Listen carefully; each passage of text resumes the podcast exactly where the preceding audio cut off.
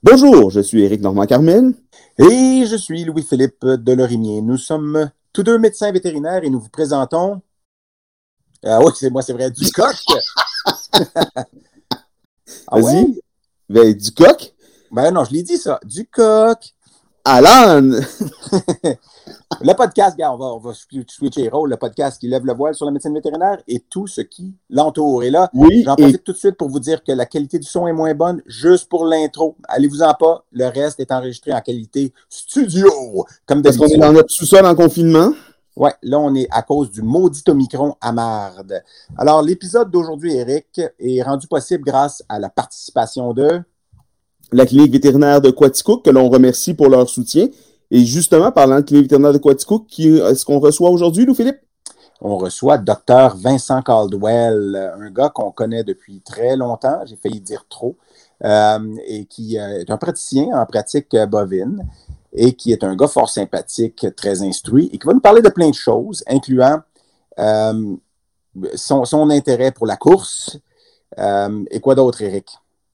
Ben, elle va nous parler de la production bovine en 2021 au Québec. Donc, euh, on lance ça. On lance ça. Un petit bruit de banjo, mon Dan.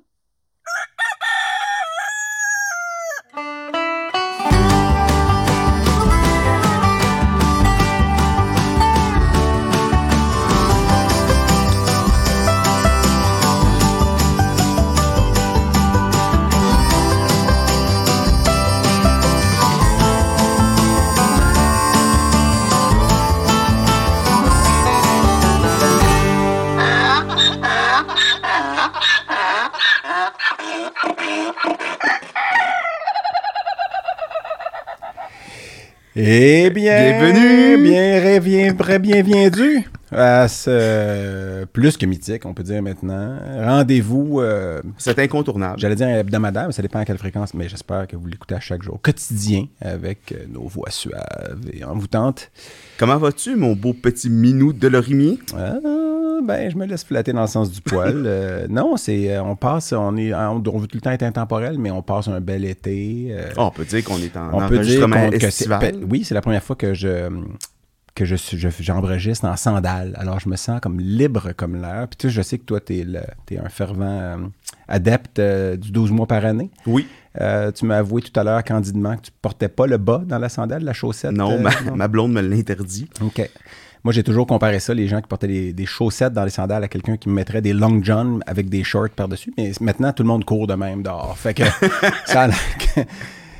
tout se peut. Et toi, Eric, comment vas-tu? Très bien. Mm-hmm. Double vacciné. OK. Donc, euh, Donc, encore une fois, on perd le côté intemporel, mais moi aussi. Euh, ouais, mais là, tu sais, non, je sais, il y a des marqueurs dans un. On peut. Faut, il y a eu quelque chose qui s'est passé, en tout cas, qui s'appelait la COVID-19. Je ne sais pas si les auditeurs s'en rappellent. Ben, mais faire comme si ça n'existait pas. Là, Puis là, moi, je, me sens toujours mal quand on fait. Parce que je suis content de faire une petite introduction avec toi. vu que les gens réentendent ta voix, on ne sait pas c'est quand qui ont quitté la fin du dernier épisode ou s'ils sont rendus là aussi. C'est la première fois qu'ils écoutent nos voix. Qui tombent sur nous aujourd'hui. Donc, c'est ça. Alors, bienvenue à vous, nouvel auditeur et triste.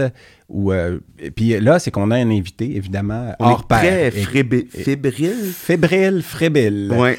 Puis hors pair, évidemment, je parle pas de sa En tout cas, on va en parler tout à l'heure de sa paire. Euh, on va comprendre pourquoi il est hors pair. Euh, parce qu'il est aussi père multiples fois.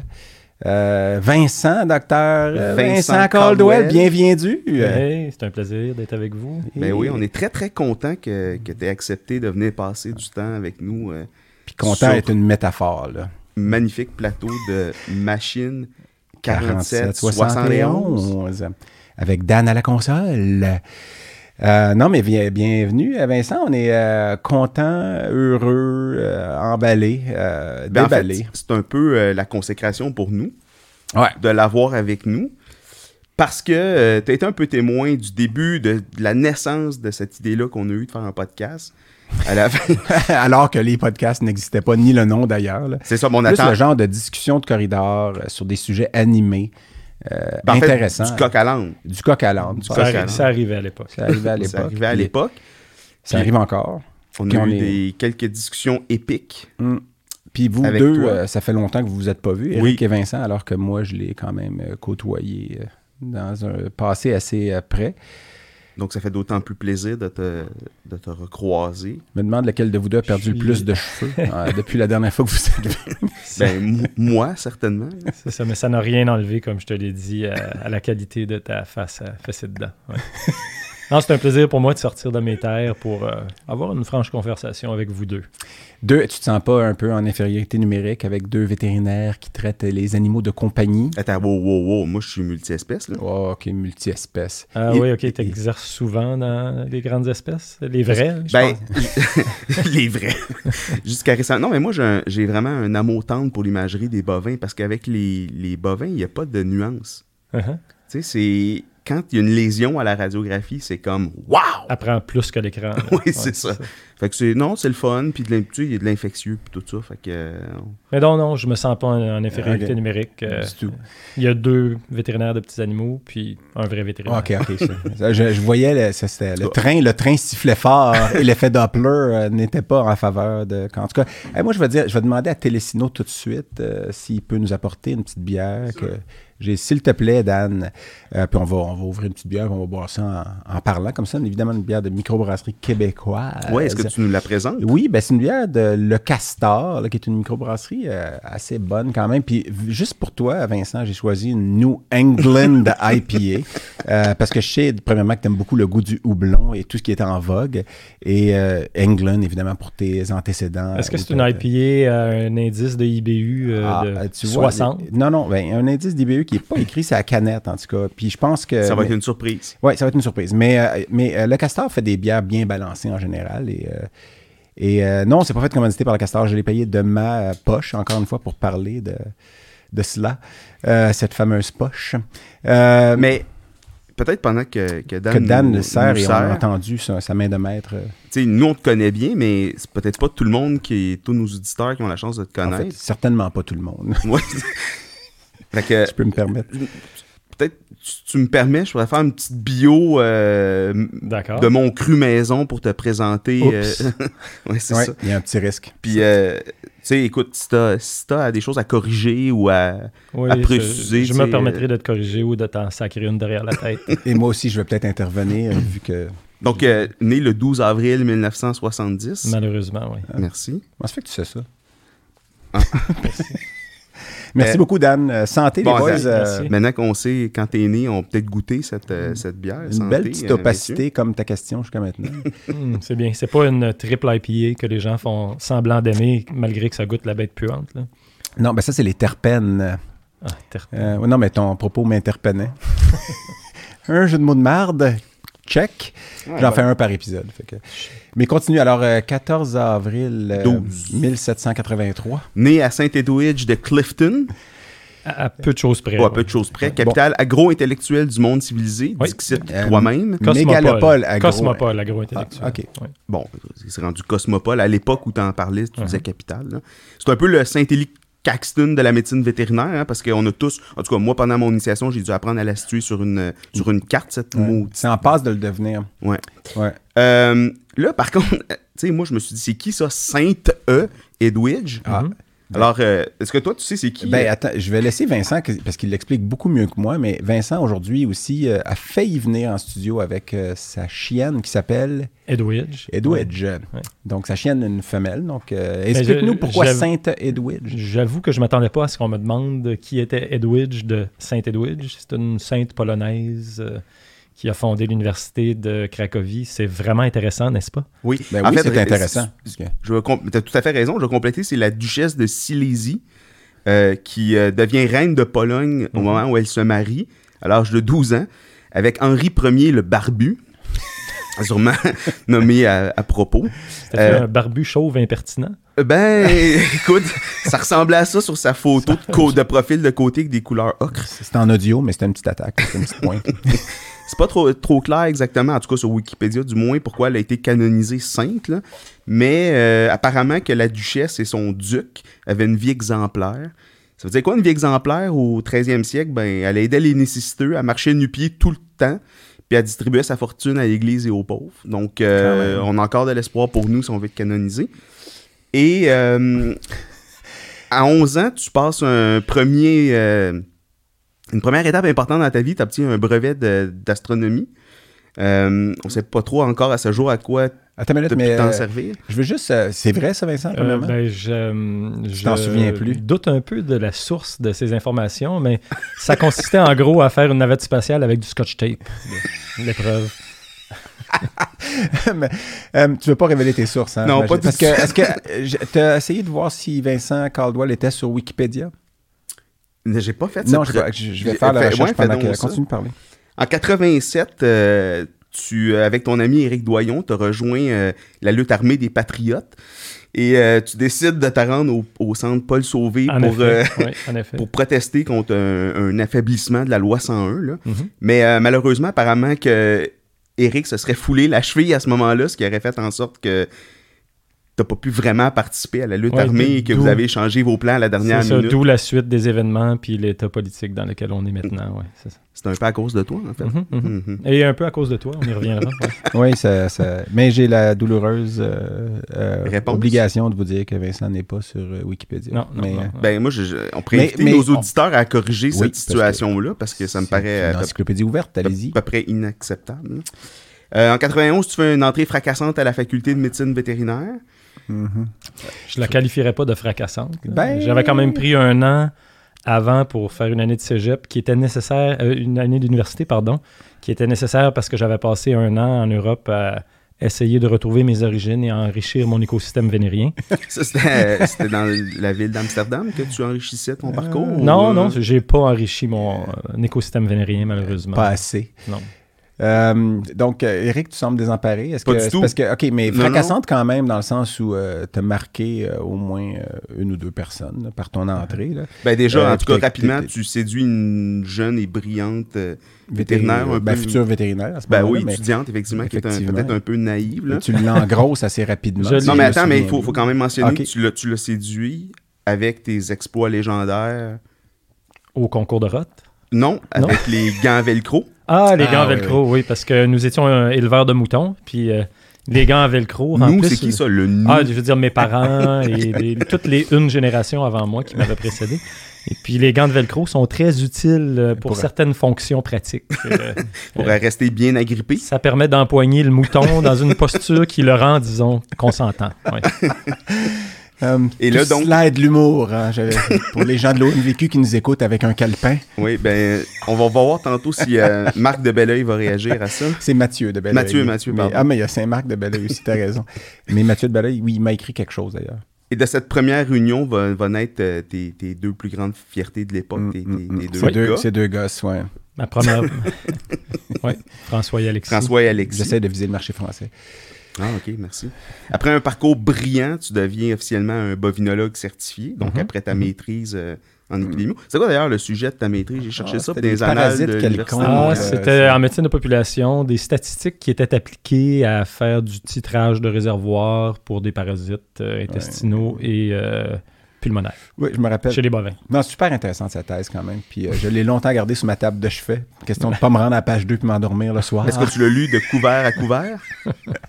non, j'ai lu. J'ai vu le couvert principal, mais non, non. En gros, c'est des statistiques puis de, l'épidémiologie. C'est des blagues. fortement vos auditeurs. Mais on salue d'ailleurs euh, Émile Bouchard, Luc Descoteaux, euh, Luc Descoteaux et qui mhm. d'autres. Il y avait plusieurs noms qui. ah, il y avait les collaborateurs de, du Prince-Édouard. Ouais, mais tout le monde qui. non, c'est une belle époque.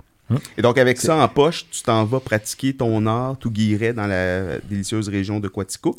Oui, ben j'ai en fait pratiqué pour la faculté, à l'ambulatoire, euh, pendant que je faisais ma maîtrise. Je faisais des gardes, des suivis de troupeaux. Puis j'ai pratiqué un an à Ormstown, oh. ville dont j'ignorais l'existence avant de commencer mon cours vétérinaire, hmm. pour ensuite retourner. Et visiblement, cette année-là, tu pas charmé pour que tu restes à Ormstown? non, en fait, je suivais ma conjointe qui avait un emploi à proximité. Puis elle a dit, après un an, si ça te tente de retourner dans ton coin, c'est le temps. Je suis prêt.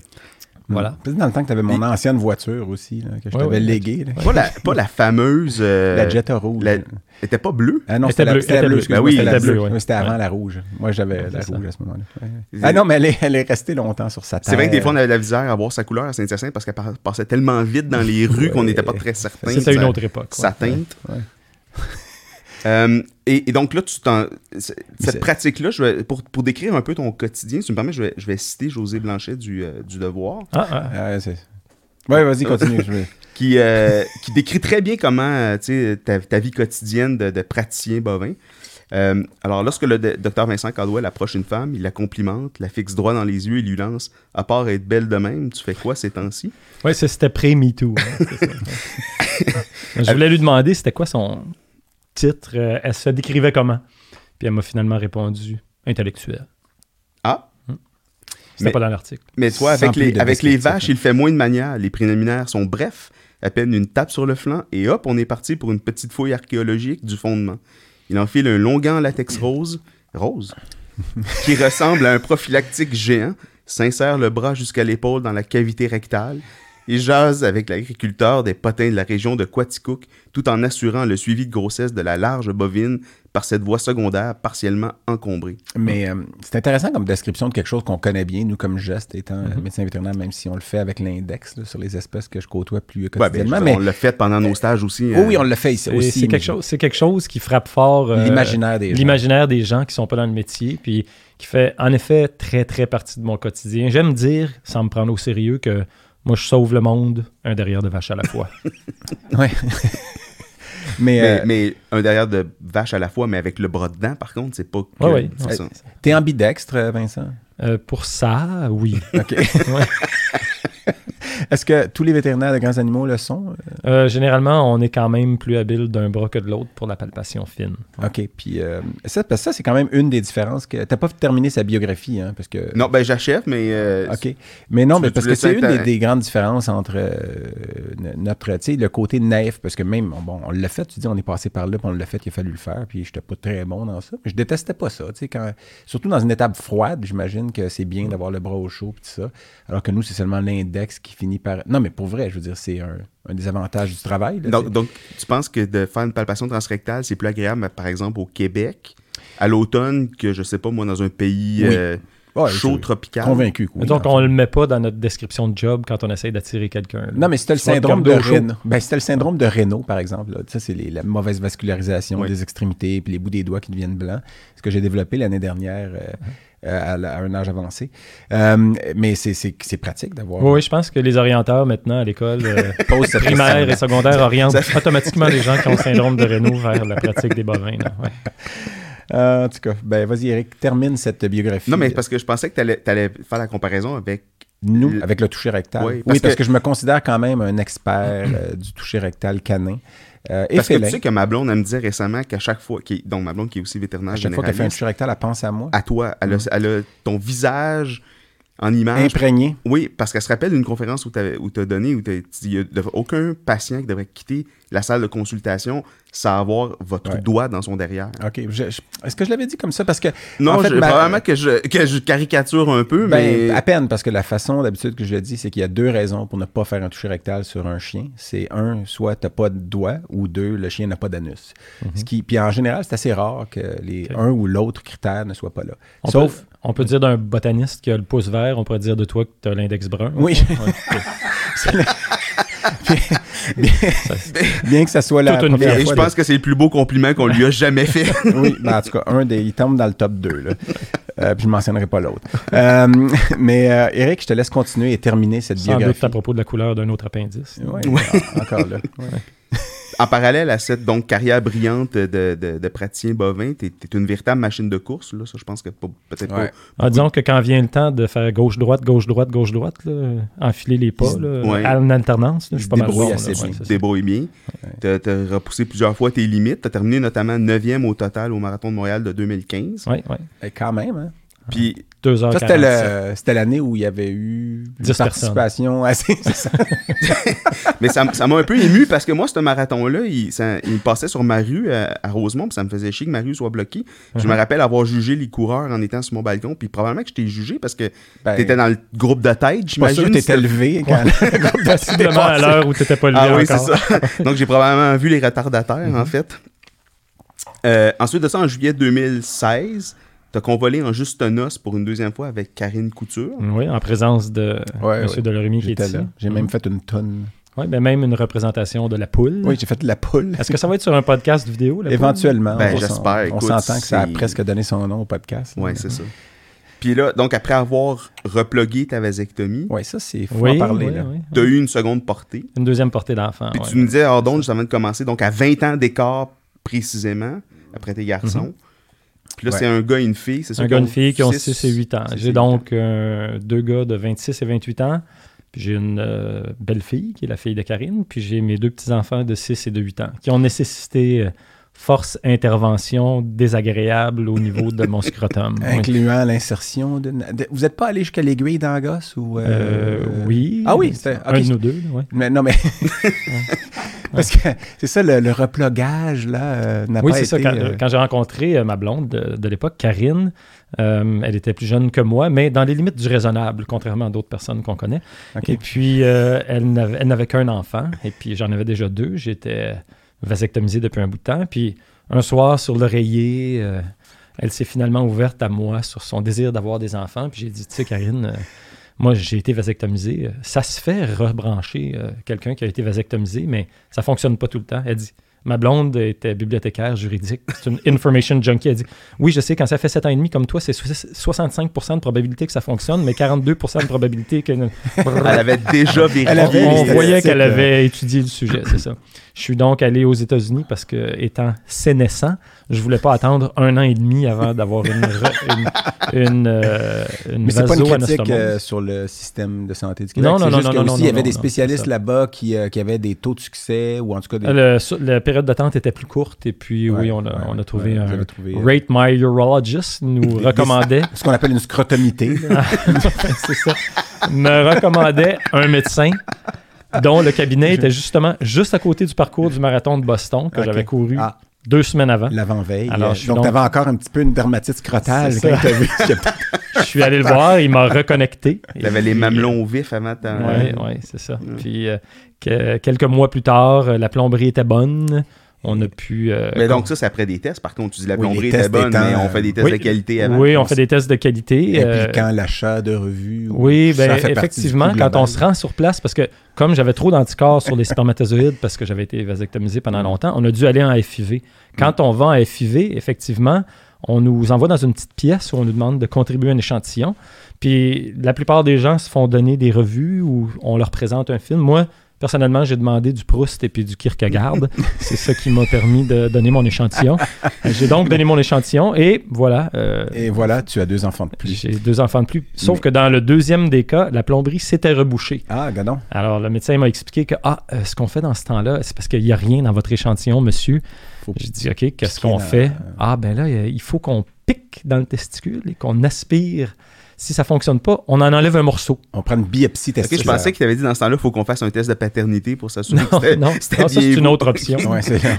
Puis elle m'a dit, on enlève un morceau de votre testicule. J'ai dit, ah, OK. Elle dit, faites-vous-en pas, c'est pas plus gros qu'un petit poids. Oh, oh, oh, Donc, c'est ça, il y a des euh, façons plus agréables d'avoir des enfants. Oui, j'imagine. Mais Vincent, ben, juste pour, la, pour les gens qui écoutent, le FIV, c'est pas le virus d'immunodéficience féline. C'est, dans ce cas-là, c'est la fécondation in vitro. Mais euh, c'était parce qu'il y a, peut-être des gens, des petits animaux qui se posaient la question. Mm-hmm. Là, je suis en train d'avoir l'air du gars qui explique de façon. Évidemment, c'était ce que tu voulais dire, mais c'était, c'est une histoire qui, moi, m'a beaucoup touché. C'était genre du bovine splaining, c'est ça? Reprod-splaining.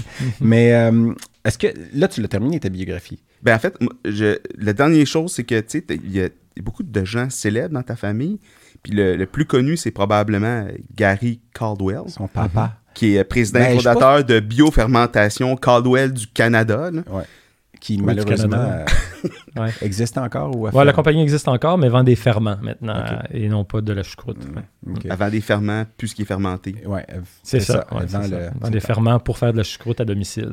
Donc c'est des, c'est quoi, c'est des, des bactéries. Des bactéries. C'est un mélange de bactéries qui a été développé par la compagnie. Il y a du lactobacillus, du pediciococcus et puis du euh, leuconostoc. Ah, Genre, c'est votre recette de bactéries là, familiale. Exactement, c'est ça. C'est ça, levure indigène à lui. c'est ça. Est-ce qu'elle vient de ton voyage en Europe ou y a un petit peu de toi là-dedans? Ça a été un échec, euh, ce voyage-là, du point de vue microbiologique. Ouais. Puis levure post-marathonienne. Mais parce que tu as passé rapidement sur le fait. Parce que combien de fois tu as couru en ligne Boston, le marathon de ah, Boston? J'ai couru 26 marathons dans ma vie. 26. On pourra revenir si vous voulez. pas tant que ça, ce qui motive quelqu'un à faire ça. Ben, on peut en parler en long et puis surtout en, ouais, surtout en long finalement. puis oui, j'ai couru 10 fois le marathon de Boston consécutif. Consécutif, c'est ça qui est, impressionnant. Il y a un peu d'acharnement là-dedans, mais c'est parce que quand on le court 10 fois consécutive, on a une plaque. Après, on n'a qu'à se qualifier. Parce que maintenant, il y a tellement de monde qui veut courir le marathon de Boston que même si tu fais ton temps de qualification par tranche d'âge, il y a une cote additionnelle selon le nombre d'inscrits de 2, 3, 4, 5 minutes.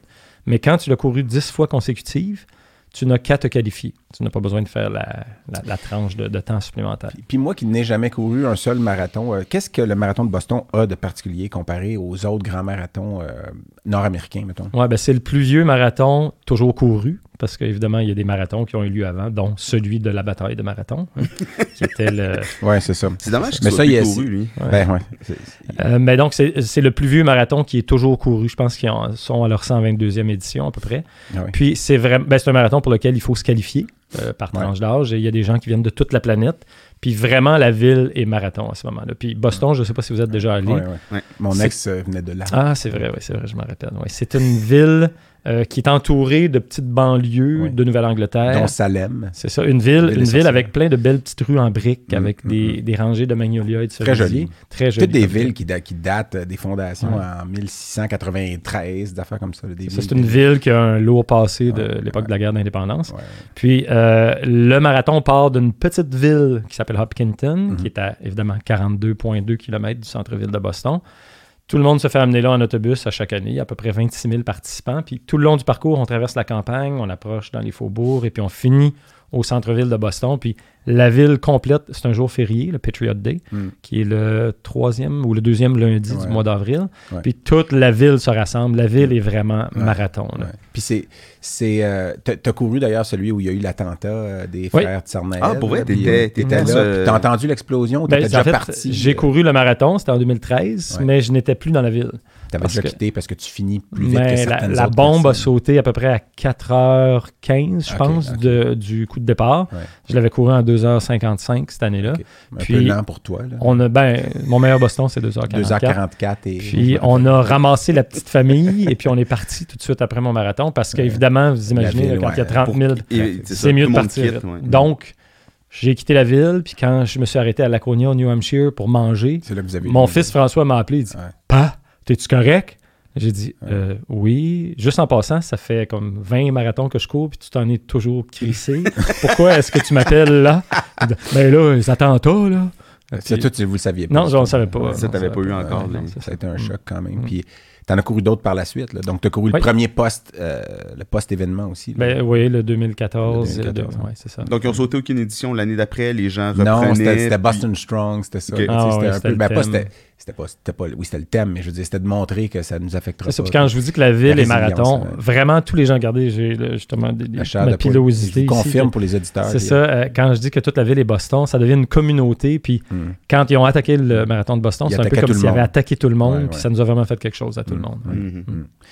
Euh, voulais-tu continuer là-dessus, toi, Eric? Ou... Parce que moi, j'ai une, j'ai une d'affaires en bah corollaire avec ça. Oui, Parce qu'il y a beaucoup de vétérinaires qui ont des, qui ont des passions, qui mm-hmm. ont, puis en fait, tous, les, tout, tout, le monde a des passions, puis des fois, il y en a qui sont plus, euh, j'allais dire, occultes, là, donc on ne veut pas parler. Mais tu sais, de, de, courir, c'est bien. Moi, j'ai pas cette passion-là. J'ai essayé de courir. Hein. J'ai fait des 5 km, puis euh, je suis trop chialeux pour faire ça.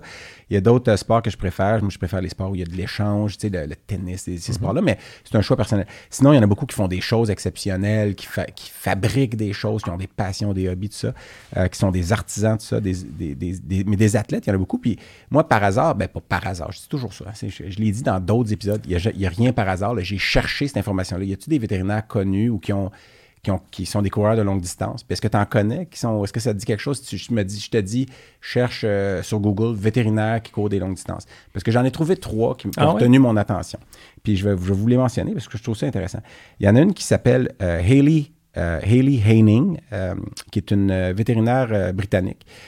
qui travaille à l'Université de Glasgow en ce moment et qui, euh, entre autres, est co-autrice de plusieurs articles portant sur les protéines de phase aiguë dans le lait de vache, ah euh, par exemple, en, association avec la mamite ou euh, en post-vélage, tout ça, entre autres. Là. Donc, c'est une pathologiste qui est co-autrice sur des articles scientifiques comme ça.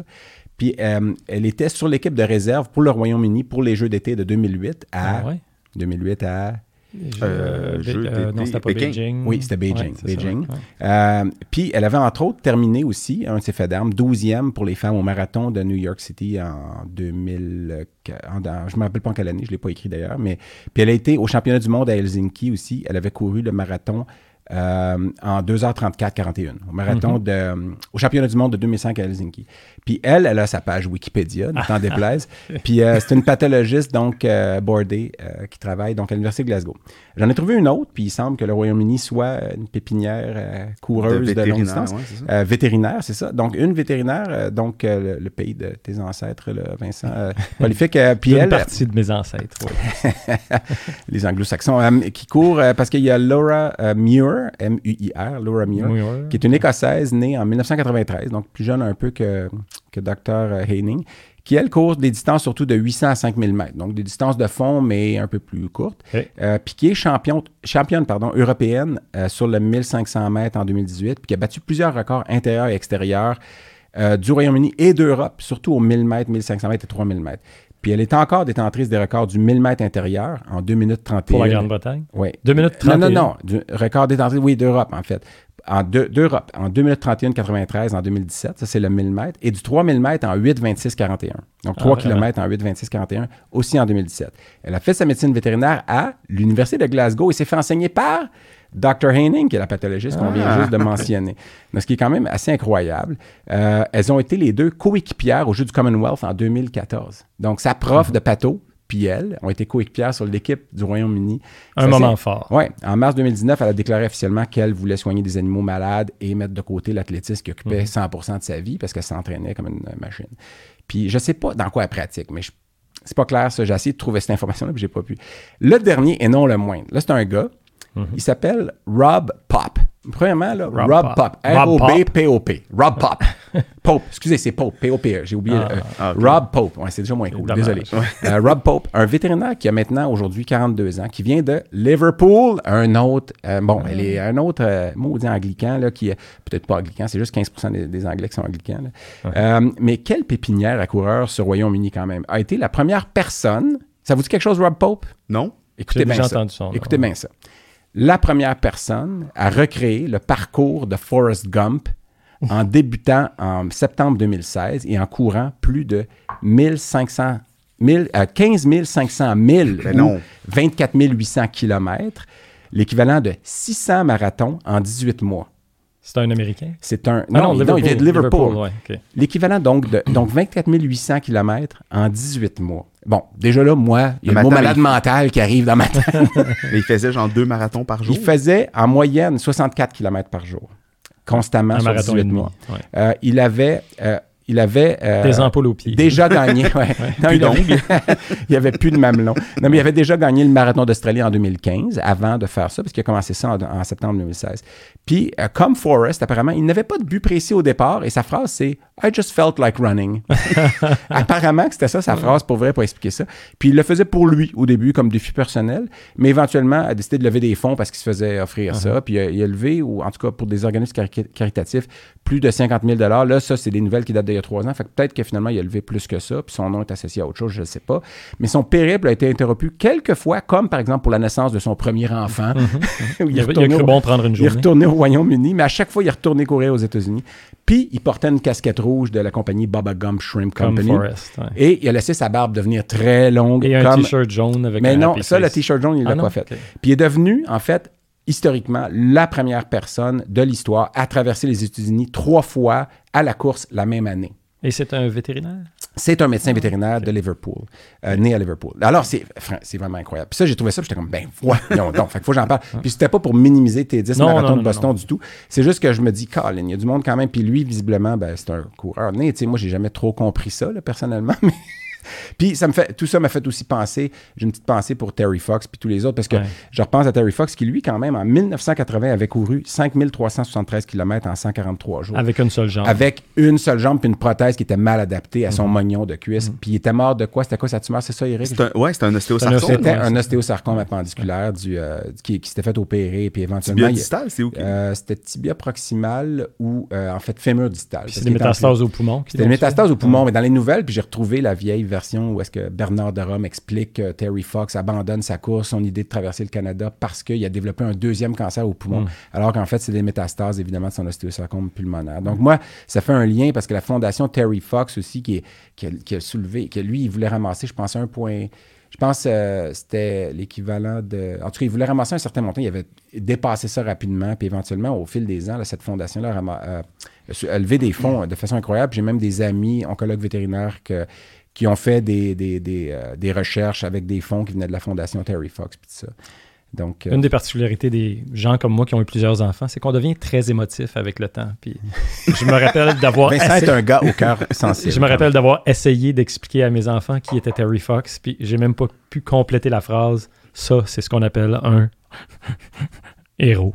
Ça, mm. c'est un vrai héros du quotidien. Mais il y avait des euh, petits livres euh, pour enfants. Des exemples mm. de. Là. Mm. Ouais il y en avait un sur Terry Fox. Mm. Hein. Juste un petit point à propos des vétérinaires de Grande-Bretagne que je voudrais rajouter qui complète parfaitement l'information que tu nous as donnée. Je suis certain. Les vétérinaires de bovins en Grande-Bretagne, euh, on porte tous une chienne. Ce qu'on appelle une chienne, c'est une salopette qui recouvre tous nos vêtements. Mais les vétérinaires de bovins en Grande-Bretagne portent la cravate et la chemise sous leur chienne. Parfois, j'explique ça aux clients quand je veux leur dire que dans certains endroits du monde, c'est une, fonction qui est considérée comme étant très noble. Puis ils me demandent Toi, tu portes pas de cravate puis de, de chemise Je dis Ah non, non, moi, je suis tout nu en dessous de ma chienne. Toi, t'es commando en dessous de ta chienne. mais, euh, euh, Vincent, c'est quoi tes plus grands défis? Je sais qu'il y en a des défis dans ta Je, je m'excuse de t'interrompre, mais je peux pas tu m'as posé la question, puis je n'ai pas répondu tout de suite, mais il y a un vétérinaire québécois qui s'appelle Gilles Lacasse, qui a pratiqué à Cap Santé, qui est arrivé trois ou quatre fois dans le top 10 à Boston dans sa catégorie d'âge. Il s'appelle Gilles Lacasse, c'est un bonhomme fort sympathique qui a maintenant probablement 75 ou 80 ans. Qui court probablement encore. Oui, il y a eu beaucoup, beaucoup de problèmes, évidemment. Ah, ça vient avec euh, l'utilisation des articulations. Donc, tu me demandais? Oui. Mais j'allais te demander, c'est quoi tes plus grands défis? Parce que tu es, quand même un gars qui a une culture générale, qui est éduqué, puis ça, puis que... Puis je dis pas que les agriculteurs le sont pas. Puis c'est loin de moi l'idée même de penser ça. Mais j'imagine que... Puis tu sais, en fait, parce que je sais qu'on en a déjà parlé, mais... Euh, puis à la limite, je pourrais faire le parallèle, puis me dire, ah, ben moi, j'ai des gens qui viennent de la ville, moi, je viens de la ville. Fait que, tu sais, je veux dire, tu viens de la campagne aussi, fait que, tu sais, ton, ton, ton, passé est là. Moi, mais mes, mes clients, j'ai pas nécessairement des longues conversations avec eux. Mais vous, vous êtes dans l'étape, puis des fois, vous faites plusieurs vaches, puis à un moment donné, ça devient, puis ce producteur-là, vous le voyez souvent. Mhm. Plus que nous, même, on voit peut-être nos clients dans les, dans les animaux de compagnie.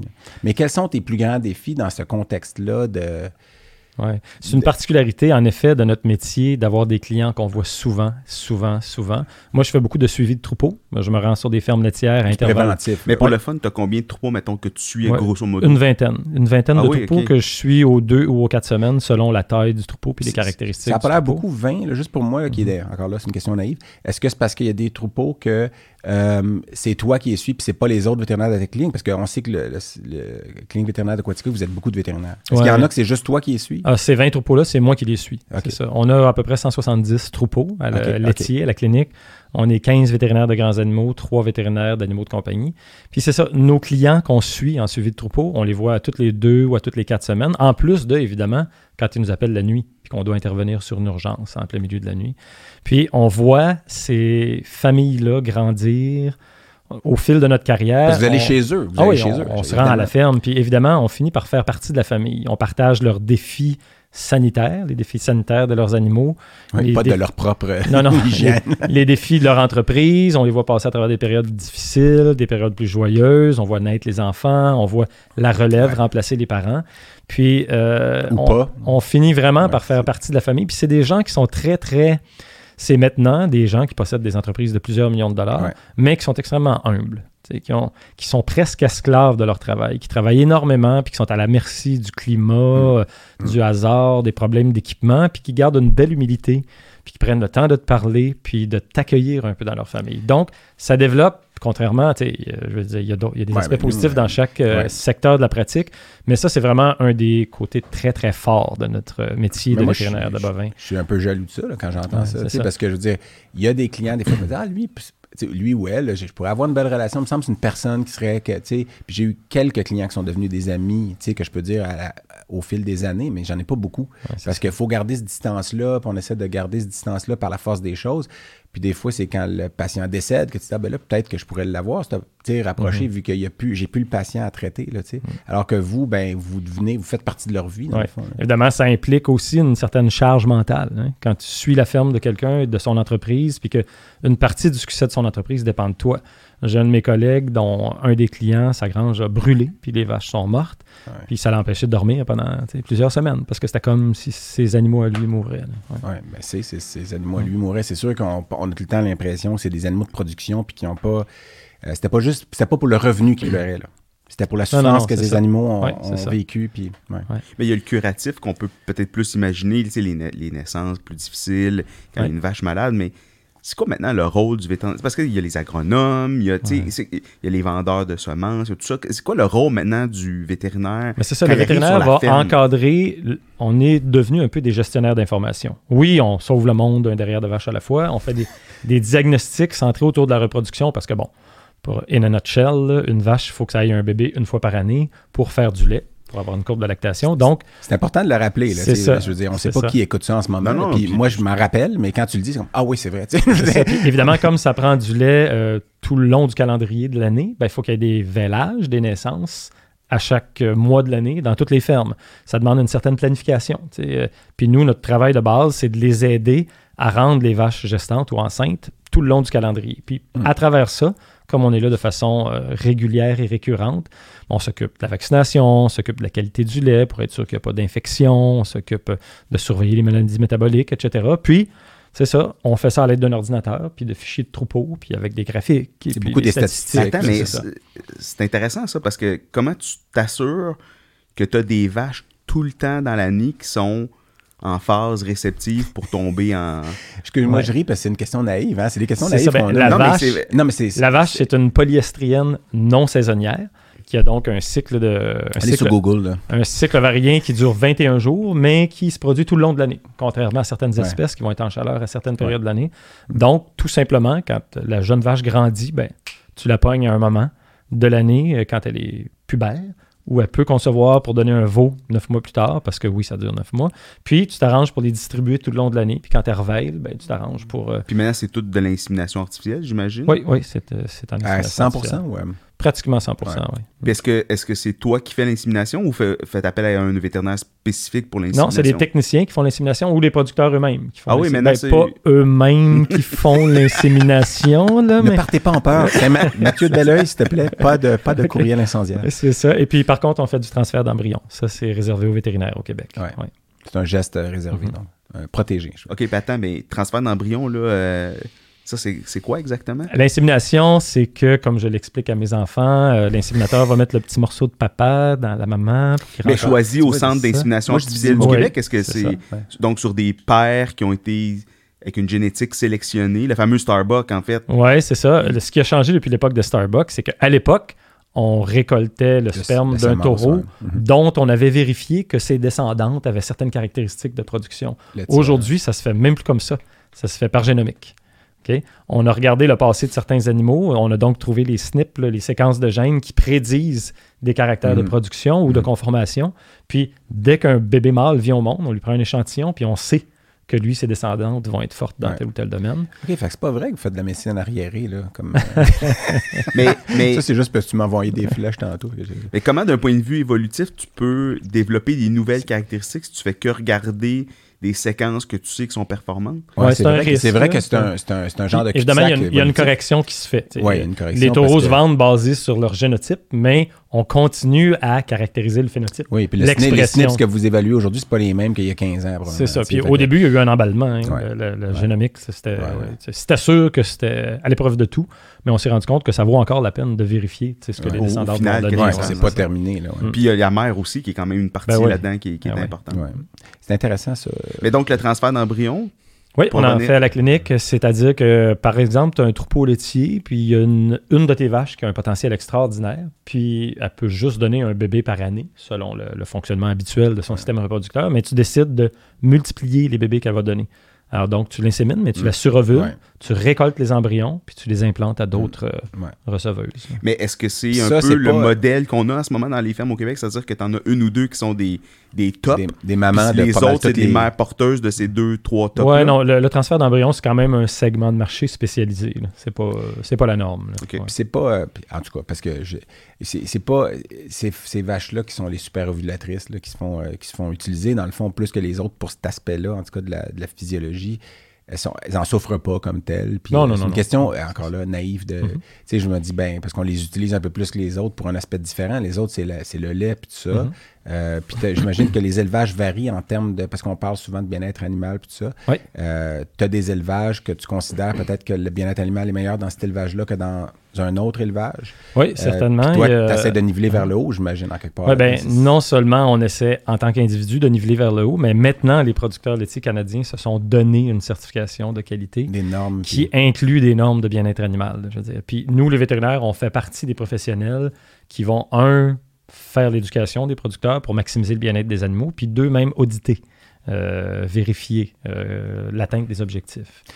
Et moi, je trouve ça, ben, c'est essentiel en fait à faire. C'est un travail, c'est un, un, un, voyons, j'allais dire un, un, devoir de, le faire, mais moi, c'est parce que j'essaie d'acheter local, puis de mhm. manger des fromages québécois, puis j'adore les fromages québécois, puis on en fait du bon, puis ça, s'est tellement amélioré au cours des, 20-30 dernières années.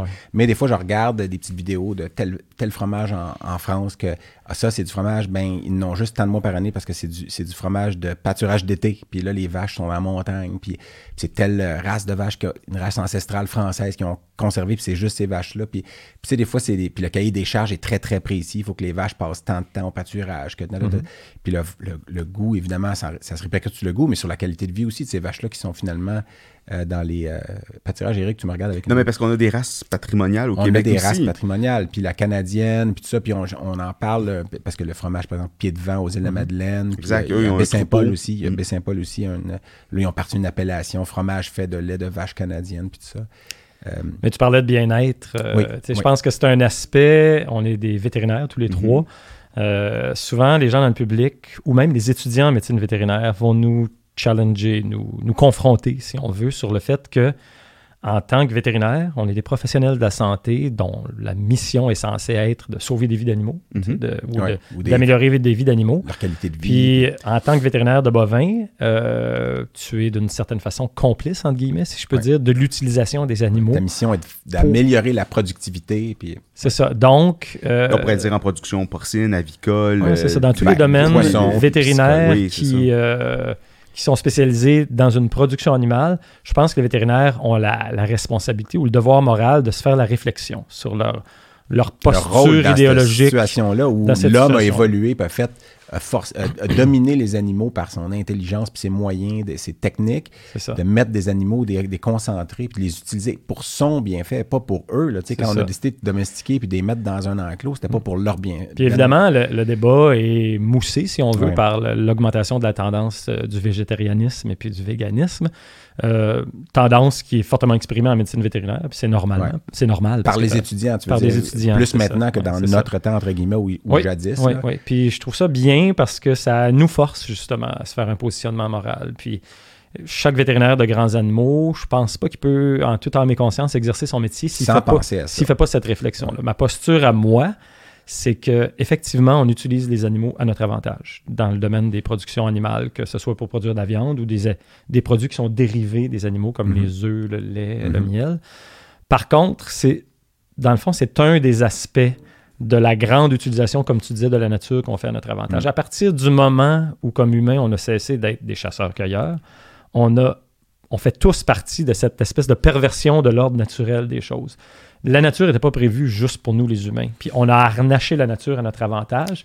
Je pense qu'il faut trouver un degré de confort personnel dans les termes ou les limites qu'on applique à cette utilisation-là de la nature. Puis, c'est un petit peu difficile, puis je me mets à la place de mes clients aussi, qui sont des producteurs depuis plusieurs générations, puis qui ont l'impression de faire le maximum pour bien faire leur travail, puis bien respecter le bien-être des animaux. Quand des gens de l'extérieur arrivent, puis de la ville, mm-hmm. disons, et on porte un jugement moral sur eux, puis disent vous n'êtes pas correct parce que vous utilisez les animaux sans leur consentement. Mhm. Mais dans le fond, n'importe qui qui habite dans une maison moderne, qui mange des aliments issus de l'agriculture, qu'elle soit végétale ou animale, mhm. participe à cette perversion de la nature-là à l'avantage des humains. Tout dépend de la façon. chaque personne va trouver son confort dans le degré jusqu'auquel il accepte d'aller, puis les conditions qu'il veut appliquer. Moi, je ne suis pas sûr que tous les, les véganes, tous les végétariens font cette réflexion-là non plus dans le sens inverse. Là, parce que déjà en disant, ben moi, je ne consomme pas de produit qui vient directement d'un animal ou qui en est dérivé, j'évite de leur causer du tort ou de causer du tort à la nature. Mais c'est pas, tout à fait vrai. C'est pas tout à fait le soya qui pousse dans un champ, avant qu'on cesse d'être chasseur-cueilleur, ben, ce champ-là, c'était une forêt. Dans cette mm. forêt-là, il y avait des animaux. On leur a enlevé leur écosystème pour mm. faire de l'agriculture végétale. Donc, l'agriculture végétale, l'agriculture animale, les deux sont des perversions de la nature à notre avantage. Oh Évidemment, l'agriculture végétale n'implique pas de attraper des animaux, les confiner et ou éventuellement les tuer. Mais nous, on pense, dans le domaine des productions animales, qu'on peut leur offrir un milieu où ils sont heureux, où ils sont bien, puis dans le cas où il faut les mettre à mort pour les manger, le faire dans des conditions où ils ne s'en rendront pas compte, ils n'auront pas de stress qui va être associé. Je ne dis pas que c'est toujours le cas, il y a évidemment du chemin à faire, il y a une amélioration qui doit être faite, puis c'est tout à l'honneur des, végétariens, des végétariens puis des véganes d'avoir d'avoir amené le débat puis d'avoir forcé les gens à se mm. conformer à des pratiques qui sont plus respectueuses des animaux. Mm. Mais c'est parce qu'il faut aussi, dans ce débat-là, parler des autres aspects, l'occupation du territoire. Puis tu sais, moi je regarde mes enfants, c'est probablement pareil avec vos enfants, que ça soit végétal ou animal, ce qu'il y a sur la terre, ils n'ont aucune idée comment c'est fait. Du travail derrière, puis, puis, puis c'est la même chose quand on parle des productions végétales. Ben il y a des engrais, il faut que tu prépares la terre, il y a toute toute il y a des choses qui sont autour de ça, puis on pourrait pas on peut pas faire ce débat-là sans parler de l'ensemble des facteurs. De l'ensemble des facteurs, puis de l'ensemble des conséquences aussi qu'il y aurait à abandonner les productions animales. Je vais vous donner quelques exemples. Je suis d'accord avec... Je trouve que tous les arguments que les végétariens ont pour s'opposer à la production animale sont fondés, sont justifiés. Euh, et il y a différents aspects. Hein. Parce que moi, je, suis en train de devenir euh, graduellement à, un âge avancé euh, végétarien. Ben, il y a l'aspect écologique, il y a l'aspect bien-être animal, l'aspect santé humaine. Santé, si je prends l'exemple, je veux dire, on peut trouver quelque chose à débattre sur chacun de ces, arguments-là, mais ils sont tous valables. Mhm. Celui qui est le plus inéluctable, je pense, c'est l'argument écologique. Que je veux dire, si on mangeait pas de produits animaux, ça mm. prendrait moins de terrain, mm. donc on aurait une moins forte empreinte écologique. évidemment, il y a des nuances à apporter. S'il n'y avait plus de fumier qui venait de l'élevage, probablement que si on voulait faire de l'agriculture végétale pour nourrir toute la planète, ça prendrait des engrais chimiques pas mal. Mm. D'une part. D'autre part, si je prends l'exemple de la production de viande de bœuf, l'immense majorité de la vie d'un animal est faite au pâturage sur des pâturages de mauvaise qualité. Les vaches portent leur bébé au pâturage, donnent naissance à leur bébé qui mhm. les tête au pâturage. Il y a juste une petite période à la fin de l'engraissement qui est faite en confinement. Mais toute la période pendant laquelle ils sont au pâturage, elles le sont sur des terres de peu de mhm. valeur qui ne pourraient pas être utilisées pour la production. Donc, c'est n'est mhm. pas vrai qu'on vole des terres, entre guillemets, qui écologiquement seraient mieux utilisées. L'argument reste vrai, mais il faut juste le tempérer à la hauteur de ça. Puis de toute façon, si on décidait, puis on devrait le faire, de réduire notre consommation de viande ou de lait, puis je ne dis pas qu'on ne devrait pas le faire, mais si on le faisait complètement, il y a des aspects comme toute la dimension euh, gastronomique ou culinaire qui fait partie de la culture de tous les pays du monde. Ça fait partie du patrimoine et de la culture. Imaginez-vous la Normandie, pas de beurre. Mm. Imaginez-vous des Maasai mm. qui ne vont plus récolter de sang des, vaches et de lait mm. pour les boire. Je veux dire, si on décide par jugement moral que c'est l'ONU décide qu'on n'a plus le droit d'utiliser les animaux, il va falloir. renier toute notre histoire. Il va falloir dire à certains peuples et à certaines cultures, puis pas juste des pays, mais des, régions, d'annihiler une grande partie de leur culture. Puis ça, c'est une certaine forme de mini-soft génocide culturel, si mm. on veut. C'est mm. un peu comme, imaginez-vous les missionnaires ou les Européens qui sont arrivés en Amérique du Nord sur la base d'une supériorité morale qui était croire en mhm, Dieu. Mhm. Ils ont complètement wipé les, Autochtones. Je, je dis pas, évidemment, c'est pas du même ordre. Euh, je pense simplement que. C'est ça. Je pense simplement qu'on devrait manger moins de viande, boire moins de lait. On devrait le faire de façon plus respectueuse mhm. des animaux. mais on, devrait se donner plusieurs générations pour réduire graduellement, puis leur laisser une place dans la mesure où on se donne une, zone de confort sur une, utilisation correcte des animaux et de l'environnement pour des productions animales. Mais par contre, puis ça, c'est l'autre envers de la médaille, c'est qu'on n'entend pas beaucoup. Tu sais, parce qu'il y a des choses. Tu sais, tantôt, tu as, parlé d'une ferme qui a brûlé. Oui. Bon. On voit souvent des poses de, de, de, de, ou de, de, certains bâtiments de production de poules, tout ça, qui brûlent. Bon, je, je sais pas, j'ai pas creusé, mais il paraît qu'il n'y a même pas de normes par rapport aux équipements qu'il doit y avoir euh, de protection pour les incendies, d'avertissement, tout ça, de gicleurs, etc. Tu sais, il y a, a peut-être aussi tout c'est que ça nous force aussi à changer notre approche. c'est ça. Puis mm. sans aller dans la, la, la, culture d'annihilation que, que, tu mentionnes, ça peut quand même, la culture peut évoluer. On peut ah aussi se transformer puis changer. Tu sais, fait que, oui, puis je pense que comme, comme vétérinaire de grands animaux, on doit y participer à ça. Faire évoluer les pratiques pour que l'utilisation qu'on fait des animaux mm. Soit la plus sécuritaire et la plus respectueuse possible. On, le dit comme si c'était pas le cas, mais ça se fait. Là, je veux dire, je mm-hmm. pense que si vous comparez justement, puis tu parlais des producteurs, que c'est familial en plus, mais je pense que ceux d'aujourd'hui sont plus conscientisés à ça que peut-être leurs grands-parents l'étaient. Puis les, les, médecins vétérinaires aussi qui travaillent dans, des animaux de production le sont plus que les générations antérieures. c'est rien contre eux, c'était comme ça. Puis à un moment donné, c'est, les temps changent. Puis oui, il ne faut pas juger le passé. On peut pas juger le passé euh, à la, lumière d'aujourd'hui, c'est ça. Mais est-ce que ça ne devrait pas être une opportunité pour tourner à une agriculture à hauteur d'homme? Ou ben hauteur de famille, Je ne sais pas, les troupeaux que tu suis sont comment Ça, c'est un petit peu... Euh, souvent, les citadins dont tu fais partie vont, vont. Corrige-moi. J'aime quand tu me corriges. Ça, vont, vont percevoir certaines choses sous une lunette un peu simpliste. Je ne veux rien vous enlever. Non, non, non. Mais ils vont, On a d'autres qualités. Ils vont penser qu'une agriculture plus traditionnelle est mieux et plus respectueuse des animaux qu'une agriculture plus moderne. C'est pas toujours le cas. Moi, j'ai visité des fermes aux États-Unis qui sont énormes, ok, donc qu'on pourrait qualifier d'agriculture industrielle, hmm. où j'ai vu les animaux les plus confortables puis les plus heureux de ma vie, parce que elles étaient faites au goût du jour, avec des conditions de logement parfaites, hmm. des animaux qui se promènent, qui ont des logettes de ça coûte cher, ça. Bien il y a une question de subvention là-dedans, puis de, choix de l'État aussi, puis euh, il, y a, de l'aide, mais c'est ça. Il faut pas faire une adéquation nécessairement entre agriculture traditionnelle versus moderne et bien-être animal. Euh, je pense qu'on doit se nourrir de la science, on doit se nourrir des nouvelles technologies, on doit rester sensible aux enjeux de bien-être animal, mais pas nécessairement catégoriser en forçant un retour vers des, méthodes traditionnelles. Parce que pour vous donner un exemple, quand j'ai commencé à pratiquer, moi, euh, il y a 25 ans, euh, le modèle de la ferme laitière au Québec, c'était des vaches qui allaient dehors l'été, mais qui étaient toutes attachées une à côté de l'autre dans des logettes très très petites, puis avec un plancher de ciment l'hiver. Mm. Les granges qu'on a maintenant où les vaches, non, ne vont plus dehors, mais sont libres, voient par la fenêtre, vont se faire traire quand elles veulent dans un robot, puis brosser quand elles veulent, puis sont couchées sur de la litière molle qui provient des fois du recyclage même de leur fumier. c'est clairement des vaches qui sont plus objectivement heureuses que les vaches qu'on avait dans les fermes quand j'ai commencé à pratiquer, bien que elles nous rendaient psychologiquement plus heureux parce qu'on savait qu'elles allaient dehors manger de l'herbe. Il y a toute une il y a tout un débat sur qu'est-ce qui rend un animal vraiment heureux. Est-ce que la vache qui est à l'intérieur dans des conditions optimales, qui est bien nourrie, qui se promène, qui est libre, est nécessairement plus malheureuse ben, que le chevreuil dehors qui, dont un tiers de la population meurt par inanition ou mangé par des coyotes. je suis pas certain. tu peux aussi parler du chat qui est dans un condo au septième étage puis qu'il mange son petit herbe à chat qui pose dans un petit pot puis c'est tout. C'est ça, sa nature, c'est un petit pot d'herbe à chat. Puis... C'est ça. Donc, je veux dire, non, mais je veux dire, c'est vrai qu'à la limite, parce que des fois, les gens font pas faire ce parallèle-là, mais le chat, on le force. Des fois, on se dit, ben, s'il n'a pas vécu mieux, ben, pour lui, c'est ça, la nature, c'est le condo en béton. C'est plate à dire, mais mais euh, puis, tout à l'heure, tu disais, c'est pas parce que c'est plus intensif comme élevage que automatiquement la qualité de vie de ces animaux-là est moins bonne. Puis dans le même, euh, euh, dans le même, dans le même sens, mon, adorable conjoint me rappelle souvent que c'est pas parce que tu es vegan que tu manges bien, parce qu'il y en a qui vont manger des chips puis du coke, du chips, des chips puis du coke puis t'es vegan. Puis, mhm. c'est ça. Donc, il faut que ce soit dans de la graisse végétale, par contre. Mais oui, mais de la graisse végétale effectivement. Puis faut pas que les patates aient été euh, fertilisées par des abeilles. Euh, ben, par des abeilles qu'on utilise des, des abeilles qui sont pas dans des ruches qui ont été faites de main d'homme. Mais euh, parce que moi, il y avait une petite affaire que je voulais. Ça n'a aucun rapport. Vous allez voir que ça n'a vraiment aucun rapport. Mais d'ailleurs, non, j'ai sorti un article quand même de 2012, publié dans la revue Veterinary Journal, que je trouvais intéressant.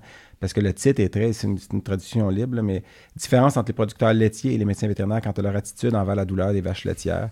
Puis c'était une étude au Danemark qui portait sur 137 vétérinaires et 189 producteurs laitiers.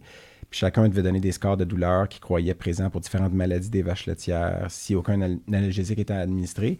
Puis il devait aussi dire s'ils étaient en accord ou en désaccord avec certains énoncés à propos de la douleur, l'utilisation des analgésiques, etc. chez les vaches. Puis il y avait beaucoup de variations entre les scores de douleur que les producteurs euh, et les vétérinaires, même entre les vétérinaires et entre mhm. les producteurs euh, dans les résultats. Mais une même maladie était parfois dite peu douloureuse par certains, puis très douloureuse par d'autres. Mais en bout de ligne, il y avait une certaine concordance entre les maladies que les médecins vétérinaires et les producteurs jugeaient douloureuses, ou, euh, mhm. donc euh, comme causant de la douleur ou pas. Mais la trouvaille la plus intéressante était qu'en général, les producteurs considéraient que les maladies étaient légèrement plus douloureuses que les vétérinaires, ce que je trouvais surprenant, ah parce qu'on se serait attendu à l'inverse, en fait. Mais étaient moins enclins que les vétérinaires à envisager l'emploi des, analgésiques. Donc, finalement, les producteurs reconnaissaient peut-être plus de douleur, mais voulaient moins donner d'analgésiques. Ben, selon moi, ils reconnaissaient plus la douleur par sympathie puis proximité avec les animaux qu'ils côtoient tous les jours. Mais la plupart des producteurs sont des gens plutôt conservateurs puis qui sont réfractaires au changement. Ceci étant dit, quand on insiste et puis qu'on implante des, des, euh, nouvelles pratiques, ça finit par bien passer. Puis euh, les gens, je veux pas retourner en arrière d'habitude. Tu as, écrit une euh, lettre retentissante quand la gestion de l'offre est devenue un enjeu un peu politique. Là. Dans les dernières négociations d'Alena, oui. Oui, exactement. Qu'est-ce que ça mange en hiver, la gestion de l'offre, exactement pour le, le commun des... Je, je, voulais juste... Je regardais tantôt, une des productrices probablement avec qui tu travailles, t'avais posté, euh, t'avais tagué en fait sur un, message Facebook, juste à donner une idée, là, à dire on est très content, on a atteint notre objectif de production, 1,5 euh, kg de gras par vache, 7600 litres ce matin avec 103 vaches pour 1,47 kg par vache. C'est rendu des machines, les vaches, là. Ça veut dire quoi la gestion de l'offre dans le contexte de cette production-là? la, gestion de l'offre, en gros, l'agriculture, comme tous les secteurs d'activité, c'est soumis au marché. Puis euh, l'agriculture, c'est probablement un des secteurs d'activité qui s'intègre le moins bien à la mondialisation. Parce que, en gros, tout ce que les pays disent, c'est que moi, je vais arrêter de subventionner mon agriculture, mais toi, arrête de subventionner la tienne. Puis, par en arrière, ils finissent tous par supporter leur agriculture, ce qui a un effet pervers et puis qui diminue le coût de production, puis qui va faire souffrir des agriculteurs dans des pays où il n'y en a pas de subventions, comme les pays du tiers-monde. Mm. L'exemple classique, c'était les subventions qui étaient données aux producteurs de riz aux États-Unis, qui faisaient baisser le cours mondial du riz, puis qui faisaient mourir des petits producteurs de riz euh, dans des pays du tiers-monde. Mm. Euh, puis les Américains sont les champions de la déréglementation, puis de l'interdiction de soutenir la production. Mm. Euh, le, la aussi. C'est ça, la formule qu'on a trouvée au Canada pour encadrer la production laitière, pour garder la taille des fermes moyennes et occuper le territoire, puis pour permettre à des familles de vivre de la production laitière, c'est de contrôler le marché, de ne pas laisser entrer de produits ou d'en laisser entrer peu de l'étranger, puis d'allouer un quota de production de lait dans le pays qui correspond aux besoins du pays. Ça veut dire que pas n'importe quelle ferme peut grossir. Si tu veux grossir, tu es obligé d'acheter du quota pour produire. Puis c'est un modèle qui, un peu comme Churchill disait à propos de la démocratie, c'est le pire système à l'exception de tous les autres. Euh, c'est le moins pire. C'est le moins pire, c'est ça. Euh, c'est un système qui a évidemment des inconvénients. Ça implique qu'un jeune producteur, s'il veut se mettre à produire du lait, il est obligé d'acheter du coton à fort prix. Donc, ça tue mm. un peu la relève. Mm. Mais, mais c'est ça. Ce système-là n'existe plus qu'au Canada. C'est le seul pays du monde où la gestion de l'offre existe encore. Puis moi, témoin des avantages que ce système-là a dans non seulement chez mes clients, mais dans les collectivités dans lesquelles mes clients pratiquent, je trouvais que c'était nécessaire d'interpeller un peu le pouvoir politique pour leur dire à quel point c'est important de le faire survivre, même si en cette époque de globalisation puis de mondialisation des marchés, ça a été éliminé partout ailleurs dans le monde. Finalement, ça a été gardé avec certaines restrictions. Mais donc, est-ce que objectivement, si on regarde au Québec en Ontario, la, justement l'occupation du territoire, la taille des femmes, tout ça, c'est significativement différent de d'autres pays, mais comparables où il n'y a pas de gestion de Ah oui, c'est ça. Ce qu'on voit toujours dans les journaux, c'est que ça marche pas parce que la taille des fermes augmente puis le nombre de fermes diminue. C'est vrai. Cette tendance-là, elle est réelle au Québec et au Canada aussi, mais la tendance est beaucoup moins rapide que dans tous les autres pays du monde dans tous les autres pays du monde où il n'y a pas de gestion de l'offre. Il y a certains pays où ça fait pas longtemps qu'il n'y en a plus, comme les pays d'Europe, mais la taille des fermes a augmenté et le nombre de fermes a diminué mm. plus rapidement qu'au Canada. Et en France, c'est rapide comme changement, entre autres. Les pires pays, c'est la Nouvelle-Zélande, l'Australie. Mm. Moi, je trouve que vous êtes très sérieux, les gars. J'aimerais ça parce que ben, Vincent, t'avais quand même. Non, c'est hyper important, en fait. Mais euh, parce que je regarde aussi là. Oui, non, tu Je me disais, tu sais, il y a des choses que tu nous avais envoyées aussi. Puis on t'a posé quand même quelques questions naïves de vétérinaire de petits animaux. Mais moi, j'en avais d'autres. Puis tu sais, je me disais, est-ce qu'il y a des choses. Puis tu sais, des fois, poser la question, par exemple, qu'est-ce que tu aimes le plus ou qu'est-ce que tu aimes le moins de ta job, tu sais, je pourrais te poser ces questions-là. Euh, puis on peut les poser ou les éviter aussi. Mais est-ce qu'il y a des. Il y a une question qui m'est venue. Non, mais je pourrais te poser, mais on, a, on, a, un peu euh, passé au travers dans le sens, en tout cas en diagonale, mais est-ce qu'il y a des aspects, de, par exemple, c'est une question que je me suis posée hier soir, donc je l'ai écrite. Euh, est-ce qu'il y a des aspects de la pratique des animaux de compagnie que tu. Tu sais, que que tu fais pas ou que tu es pas jaloux, mais que tu dis, ah, ça, c'est quelque chose qui fonde bien, puis que tu as le droit de répondre non. Je pense qu'il y en a plus qui doivent nous juger que, que trouver qu'on fait Probablement, mais... Non, mais c'est parce que je me rappelle... Je dirais que l'aspect de la médecine des petits animaux qui me manque le moins, OK? Euh, ça se résume en deux mots. C'est glande anale ou c'est sac anneau. Sac anneau, oui. J'ai failli te frapper, mais je trouve ça, ça c'est clairement l'aspect de la médecine des petits animaux mais qui, je pensais que... par son unique existence, justifierait que je pratique dans les grands ben, animaux. C'est un moyen de reconnaissance euh, olfactive, puis euh, les moufettes, c'est un moyen de défense. Puis c'est encore là, c'est la nature qu'on est aussi bien de leur laisser. Là. On, déjà, on des on, on saculectomise les furets, parce que, que ce ah. soit des animaux de compagnie qui sentent pas trop mauvais. Mais de toute façon, tu es anosmique, là, on le sait. Oui, c'est euh, vrai, c'est vrai. C'est pas à cause de la COVID, là. Non, non, non. C'est suite à un choc, un trauma. Je, me suis pété la tête sur l'asphalte en jouant au basket. En tentant d'impressionner les mères des amis de, de, des garçons. De mon plus jeune de ma première batch quand il était en sixième année, puis j'ai frappé ma tête contre le ciment après une chute. L'arrière, de, l'arrière de ma tête après une chute de huit pieds. Puis le contre-coup était donc en avant où se situe le lobe olfactif. Oui, le bulbe olfactif, c'est en bas du cortex frontal, proche Dans de un cul-de-sac. Euh, la plaque criblée de l'ethmoïde. Mhm, mhm. Et puis le lendemain matin, je me suis levé, puis j'avais un œil au bord noir de chaque côté, alors que l'impact avait été ah derrière la tête. Mhm. C'est le saignement à travers le. Ben, qui suit le. Probablement que ton hémorragie subdurale, fucké, ou en fait juste le trauma, les deux lobes olfactifs. C'est ça. Puis à partir du jour au lendemain, l'olfaction n'existait plus. Je n'ai plus jamais rien senti de ma vie.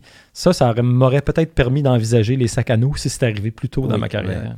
Mais, euh, ça. a dû transformer complètement ton approche de la nourriture. Puis. Euh, oui, ouais, c'est ça. Je ne goûte plus les goûts qui sont associés à une odeur, comme la menthe, l'anis, euh, l'ail, ça n'existe plus. Mais je goûte encore certaines choses. Mais évidemment, il y a toujours le verre à moitié plein ou le verre à moitié vide. Là. On pourrait dire, puis on pourrait trouver que c'est tragique de perdre l'odorat. Mais bon, si je te posais la question, tu as le choix de perdre un sens, lequel tu veux perdre? Ouais. Je choisirais probablement celui Ouais, c'est sûr. Puis je me souviens après... Moi, c'est le sens de l'orientation. Je laisserais tomber ça. puis je m'utiliserais mon GPS. après mon trauma, je me rappelle d'avoir jogué une semaine ou deux après, le long d'un sentier, en sentant pas l'odeur du sentier, puis en me disant je suis tellement chanceux. je pourrais ne pas le voir, je pourrais pas entendre le ruisseau. Mais euh, puis tu as eu du terrorisme olfactif dans ta famille? Oui, c'est ça, évidemment. Quand, ben, pas juste dans ma famille, au bureau. quand, ah, au bureau aussi. Quand tu es anosmique et que ton entourage le sait, euh, ils ont juste à te dire que tu pues quand ça leur adonne. Tu vas prendre ta douche. Et puis, euh, ben, tu commences à te sentir mal. si ça t'est dit au début d'une journée de bureau, ben, c'est ça. Mais je, pense que tu m'avais raconté que tu prenais comme quatre douches par jour parce que tu te faisais. Oui, je prends fréquemment des douches. Mais. Euh, attends, mais il faisait exprès de te charrier parce que ça les faisait rire que de te faire. de te forcer à prendre des douches? Ben, de me faire sentir mal que je pue. oui, mais c'est comme quand euh, Louis Huneau, avec qui je travaille, un des chirurgiens avec qui je travaille, comme à un moment donné, il y a eu comme une surdité soudaine d'une oreille, d'un côté. Puis euh, des fois, je rentrais dans son bureau en faisant semblant de parler, puis euh, en faisant aucun bruit. Puis euh, littéralement, il m'envoyait chier à chaque fois. des, fois, c'est sournois. Mon collègue de bureau, Éric Martineau, il dit Voyons, c'est quoi qui sent la pisse de chat Moi, je pense que c'est moi.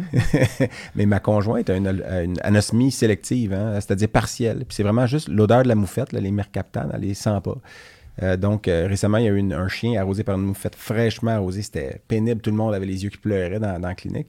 Puis elle était comme de quoi vous parlez. Elle savait pas, elle sentait rien, elle sent pas la moufette, mais elle sent tout le reste, elle sent les fleurs. je pense qu'elle détecte pas l'effet de l'âge chez les mâles humains. Ah, ça, mais, euh, mais sinon, le, côté de la médecine des petits animaux qui me manque un peu, c'est ben, la capacité de pousser la médecine un peu plus loin, puis l'aspect de certaines clientes aussi. euh, euh, donc. Euh, aussi. Oui, oui, oui. Choses entendues. Il y, avait aussi un point que tu m'avais envoyé qui était comme les choses entendues quotidiennement. ah, c'est ça. Quand tu travailles. Euh, les... conversations avec les agriculteurs, ça tourne beaucoup autour d'un sujet, la météo. Si je pouvais noter dans un calepin une petite barre à chaque fois que j'ai entendu Ah, on en avait besoin hein, à propos de la pluie. J'imagine. c'est surprenant à quel point on peut faire du millage dans de la conversation à l'intérieur d'un métier sur un sujet. un sujet, la météo. Mais ça arrive-tu des fois qu'ils n'avaient pas de besoin de la pluie? Ah non, non, on avait de besoin. Il n'y en a jamais tombé trop. Mais en gros, c'est ça, c'est un des aspects de la médecine des grands animaux, c'est que tu jases avec des gens qui ont une certaine sagesse rurale et puis tu, tu viens attribuer une valeur. Moi, quand j'ai fait mon cours vétérinaire, j'ai été la personne de la classe qui a donné le discours lors de la remise. Oui, oui, oui, oui. toujours un étudiant qui. Valédictorien. Est-ce que, est que toi, tu as fait ça aussi? Euh, moi, non, non. Moi, je. Qui était-ce? Euh, Dans ma classe, je pense que. J'essaie de me rappeler. Là. Ben, en tout cas, la valédictorienne, c'était Karine, mais euh, je ne sais pas si c'était elle qui avait donné le discours ou s'il avait pris quelqu'un d'autre. J'avais une grand gueule déjà à l'époque, mais ben oui. c'était pas moi. En tout cas, j'avais dit, euh, vous savez, dans l'édifice euh, du siège social de l'Université de Montréal, c'est le, la, la, grande tour. Celui qui a la forme d'un phallus dont le prépuce aurait été correctement circoncis de façon à ne pas avoir l'aspect d'un papillon. Adéquatement. c'est ça. ça, ça, ça, se qualifierait d'une inside. Oui, okay. J'ai, Je dirais. lors de mon discours, j'ai mentionné que si j'avais été capable, moi, là, de réparer une transmission de tracteur, je ne serais probablement pas ici aujourd'hui. C'est ça. Je fais pas partie de ces gens-là qui ont été à l'université pour avoir la fierté d'avoir une éducation supérieure. Pour moi, la sagesse rurale a autant de valeur que, l'éducation universitaire. Elle a une valeur différente, mais elle a une valeur tout aussi en termes de magnitude importante pour moi. Puis je me nourris beaucoup de ça chez mes clients. Puis tu sais, c'est un peu particulier d'écouter des podcasts de Radio-Canada puis d'entendre euh, chez Marie-Louise Arsenault, que j'adore, qui est selon moi une des personnes les plus intelligentes dans les ondes publiques. Tu sais, la théorisation du féminisme et puis de l'antispécisme, puis d'arriver sur la ferme, puis de faire une bonne demi-heure sur la météo, puis les potins, du, les potins de la région. Mais c'est ça, c'est un aspect du métier aussi.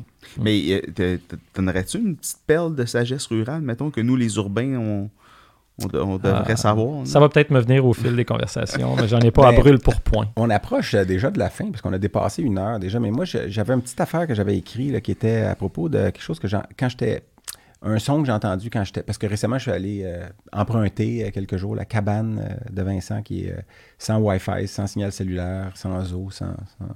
Il y avait de la chaleur humaine parce que j'étais avec ma conjointe, mais puis il y avait beaucoup de mouches à chevreuil aussi, parce qu'apparemment, il y a beaucoup de chevreuils en Estrie, mais il n'y en a pas assez pour nourrir toutes les mouches à chevreuil qui nous ont attaqués quand on a pris notre, notre, bain avec des savons écologiques tout nus dans la petite rivière. et puis que les mouches nous ont attaqués gaiement. Mais on a entendu ça, puis vous allez reconnaître ça, mais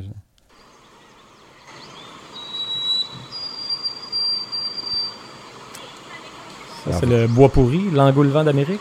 Est-ce que c'est ça? Non, écoute, il va le refaire. Ça s'en vient. Ça. Alors, est-ce que vous savez c'est quel oiseau qui fait le, le bruit, tu sais, ça vous dit quelque chose? C'est pas l'engoulevent d'Amérique? Non, pas du tout, pas du tout. Ah, ouais, mais là, je suis un peu déçu. J'étais convaincu que tu me sortirais ah, bien. C'est le gruant, le bruant à gorge blanche. Ah. Alors, c'est le bruant à gorge blanche. Puis c'est un oiseau qui a un... Moi, je me rappelle, au secondaire, ils nous avaient appris ça en biologie ce bruit-là. Puis c'est quoi le, mot, la phrase qui est utilisée là? Euh, bois pourri. savoir c'est quoi son nom latin? Le bruant de... le pire, c'est que je l'ai en quelque part, mais là, je ne l'ai pas écrit là. Mais le, son... c'est quoi qui chante quand il fait... C'est quoi quand on dit? Tu le sais pas? Non. C'est le prénom de ton fils. Là, c'est... Où es-tu, Frédéric, Frédéric, ah, Frédéric? parce que, Puis nous, notre prof de bio nous avait dit Cache ton cul, Frédéric, Frédéric. Faut que tu aies fumé quoi pour apprécier le Frédéric parce que ça fait, ça fait des triolets à la fin. Ça fait des triolets. Des triolets. Et c'est là où ça devient intéressant. Parce qu'en anglais, d'ailleurs, pour Vincent, en anglais, ils disent, ils disent Oh, my sweet Canada, Canada, Canada. Parce que c'est un oiseau. Ah oui, Frédéric Canada, c'est vrai que ça. en français, c'est Frédéric. Ça sonne pareil. Où es-tu, Frédéric? Ou cache ton cul, Frédéric. D'ailleurs, tu sais que les bruits attribués à chacun des animaux est complètement insensé quand tu le regardes dans d'autres langues. Ouais. Ah oui, je sais. Ça, oui, Cocorico en, est un bon euh, pour passer du coq à l'âne. mais, mais alors, premier point intéressant, cette espèce-là, le bruant à gorge blanche, est un, a deux morphotypes différents. C'est-à-dire qu'il y a deux, deux, deux bruants. Il y en a qui ont des, des euh, plumages, euh, et, différence de comportement et de plumage. Celui qui a des raies blanches sur la tête a un comportement agressif, change fréquemment de partenaire et un champ riche, alors que celui qui a des raies ocre sur la tête est monogame, défend plus farouchement sa progéniture contre les prédateurs et un champ monotone. Ben, c'est un peu ce qui se passe chez l'homme à la crise de quarantaine. je sais, quand la raie blanche apparaît en général. Euh, attends, ça devient plus intéressant. Ils appellent ça des morphotypes différents. Puis ceux à rayures ocre ont deux copies semblables du chromosome 2, alors que ceux à rayures blanches auraient des inversions multiples dans une large portion du chromosome. Plus de 1100 gènes sont affectés. C'est quand même majeur. Puis ces inversions-là modifient l'ordre des gènes, des gènes qui jouent un rôle dans la coloration du plumage, dans le comportement, logiquement. Puis les mâles d'un type ne s'accouplent quasiment, exceptionnellement toujours, ah, pas exceptionnellement toujours, je dis l'inverse. les mâles d'un morphotype s'accouplent presque toujours ou uniquement avec les femelles de l'autre type. Donc c'est toujours les mâles à rayures blanches avec les femelles à rayures ocre et les mâles à rayures ocre. Probablement que quand il chante, ce qu'il dit, c'est ha ha, moi j'ai deux copies du gène 8 sur le chromosome 2, je vais te la voler, je vais te la voler, ha ha. Donc, ça, et, vice-versa. Et ça, c'est quand même assez exceptionnel. Puis, Mais est-ce que c'est 50-50 dans la, dans la ben, population? presque, apparemment, c'est presque toujours comme ça. Puis connaissez-vous l'autre aspect intéressant du bruant à gorge blanche? Parce que Ah, ça a été le des prépuce en nouvelles papillon. récemment.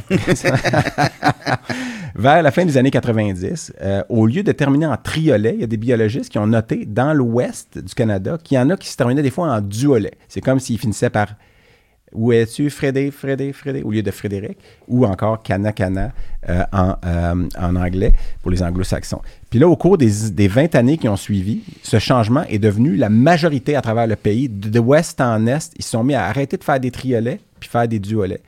Puis euh, jusqu'à devenir le mode dominant, maintenant, c'est nanana, nanana, nanana. Ils font plus nanana, nanana, nanana. D'où le triolet. Puis, tu sais, c'est ça qui est important là-dedans. Puis, c'est devenu dominant sur plus de 3000 km de territoire, gagnant le Québec en 2020.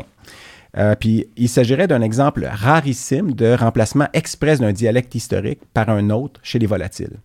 Et moi, je trouve que c'est. Puis là, il y a C'est un peu comme le français au Québec, là. c'est un peu d'être c'est- différent. Mais dans une étude publiée en janvier 2021 dans Current Biology, deux biologistes, un de BC, un de Colombie-Britannique puis un d'Ontario, ont décrit la vitesse exceptionnelle à laquelle ce changement s'est opéré d'ouest en est, convertissant des populations entières de bruants. Puis il donne l'exemple d'un Québécois, par exemple, qui arriverait à Paris avec son accent québécois, puis que les Parisiens, hey, c'est vraiment cool comment ils parlent, puis ils se mettent tous en 10 ans, mettons, à adopter l'accent québécois. C'était leur exemple. Ça me parce que paraît très probable. C'était leur exemple aux deux biologistes qui ont été, quand ils ont été interviewés. là. Pas dans l'article, mais quand ils ont été interviewés par les journalistes. Puis les travaux qu'ils ont faits portent sur 1785 enregistrements de bruants de 2000 à 2019 par eux et par d'autres scientifiques et des ornithologues qui vont downloader des fois des, des télécharger, je veux dire, des, des, des- des cris de bruants. D'Alberta, à- oui, en Alberta, en 2004, la moitié des champs terminaient en triolet. Puis en 2014, dix ans plus tard, tous les mâles avaient adopté le duolet à 100% Tous ceux qui ont été enregistrés en 2014. Donc en 10 ans, il y a eu un chiffre complet. Puis en 2015, toute la moitié occidentale du Canada était passée à deux notes. Puis l'an dernier, en 2020, le duolet était bien établi dans l'ouest du Québec. On prédit que les trois notes historiques du bruant n'existera bientôt plus que sous forme d'enregistrement. Ça, c'est ce que les biologistes prédisent. Comment est-ce arrivé? Puis là, ils suspectent que c'est aux États-Unis que tout ça se passe parce qu'ils ils migrent dans le sud des États-Unis l'hi- l'hiver. Puis là, tous les bruants de l'ouest et de l'est se ramassent à peu près à la même place au Texas et au Kansas, dans les plaines du Texas et du Kansas, avant de retourner chacun de son côté au Canada au printemps. Puis ils pensent que c'est dans le sud que les premiers mâles de l'est ou de plus vers l'est ont dit Hey, c'est cool comment ils chantent eux autres. Puis la tendance s'est imposée. Puis là, au fur et à mesure que les saisons revenaient, il y en avait de plus en plus qui faisaient deux notes au lieu de trois notes. Pourquoi avoir changé? Ben Là, ils ont juste des hypothèses, puis ils pensent que probablement que les D'après moi, Il y a- femelles. il y a un bruant qui était rendu à faire sa troisième note, mais il y a un vétérinaire de grands animaux qui l'a fouillé avec son gant à ce moment-là, puis il a arrêté à la deuxième. Ça l'a saisi. on a la théorie de la crainte de se faire fouiller. Oui, c'est ça. Euh, mais la théorie des biologistes, c'est probablement que les jeunes mâles qui avaient, qui- en fait, qu'il y a des mâles qui ont commencé à faire deux notes, peut-être par erreur, puis ça, les femelles ont été plus attirées par le changement. La nouveauté attire des fois les gens, la différence aussi. Puis les jeunes mauvaises mâles, langues diraient que c'était des milléniaux, c'était juste par paresse, là, mais... si ça, fon- en fonctionnait, c'était pas des mauvaises langues, parce que les femelles ont continué à être attirées, puis les jeunes mâles auraient vraiment adopté le changement rapidement, un peu comme les humains le font finalement. Euh, moi, j'ai dit à ma blonde que j'étais végétarien aussi, maintenant pour qu'elle m'aime plus, mais la nuit, je me lève puis je mange du steak, je mange du steak saignant Je quand te, elle je te dirais que c'est probablement la meilleure revue de la documentation scientifique sur l'abandon d'une note chez les bruants à gorge blanche que j'ai entendue à date. là. Mais là, sans blague, sans blague, je, je, je- c'est pas pour ça que j'ai changé, mais les biologistes croient que le chant nouveau aurait attiré l'attention. Ils l'utilisent encore, le- ils utilisent encore dans la fin de leur interview aux journalistes l'exemple de l'accent en disant c'est comme si les femmes françaises s'étaient mises à être séduites par les hommes avec l'accent québécois. Donc là, les Français, les Français auraient fait ah ben là, ben là, il faut parler comme ça, tabarnouche. euh. Puis tu sais, qui, qui aurait fait finalement le shift aussi. Et qu'en est-il des bruants que j'ai entendus près de Ouais, Saint-Édouard deux de ou trois Clifton? notes. Ah, plusieurs. J'en ai entendu. Ben, Non, plusieurs- non, non, j'ai mais entendu deux ou plusieurs trois notes dans le duolet ou triolet. Puis là, parce juste à que- dire, c'est Zonotrichia albicolis. Oui, albicolis, donc vent- à, à gorge blanche. Albicolis, albi blanc. Bon, c'est tout à fait logique. Puis là, c'est ça. Euh, puis zonotrichia, ben, c'est une zone de, de, de, De une De zone plume. à blanche. OK. Fait que- mais là, j'ai, c'est parce que nous, on écoutait ça près de la cabane. C'est comme, ah, c'est quoi déjà cet oiseau-là? Puis je me rappelais pas. Puis on ne pouvait pas checker sur notre téléphone vu qu'on n'a pas de service cellulaire. puis qu'on se faisait attaquer par des mouches à chevreuil. Fait que là, une fois qu'on était rendu à la microbrasserie de Quaticook, euh, puis pour, euh, qui était un des seuls endroits ouverts à ce, moment-là, on est allé sur notre téléphone, puis on a on a trouvé que c'était le gruant. Puis là, j'ai trouvé toute cette information-là que j'ai trouvé phénoménale. Puis les, variations de chromosomes, apparemment, c'est un des exemples parfaits pour aussi, euh, qui n'est pas sur le chromosome sexuel, parce que les oiseaux, c'est pas XY, c'est double- c'est W et Z, je pense, leur chromosome sexuel. Quelque chose comme ça.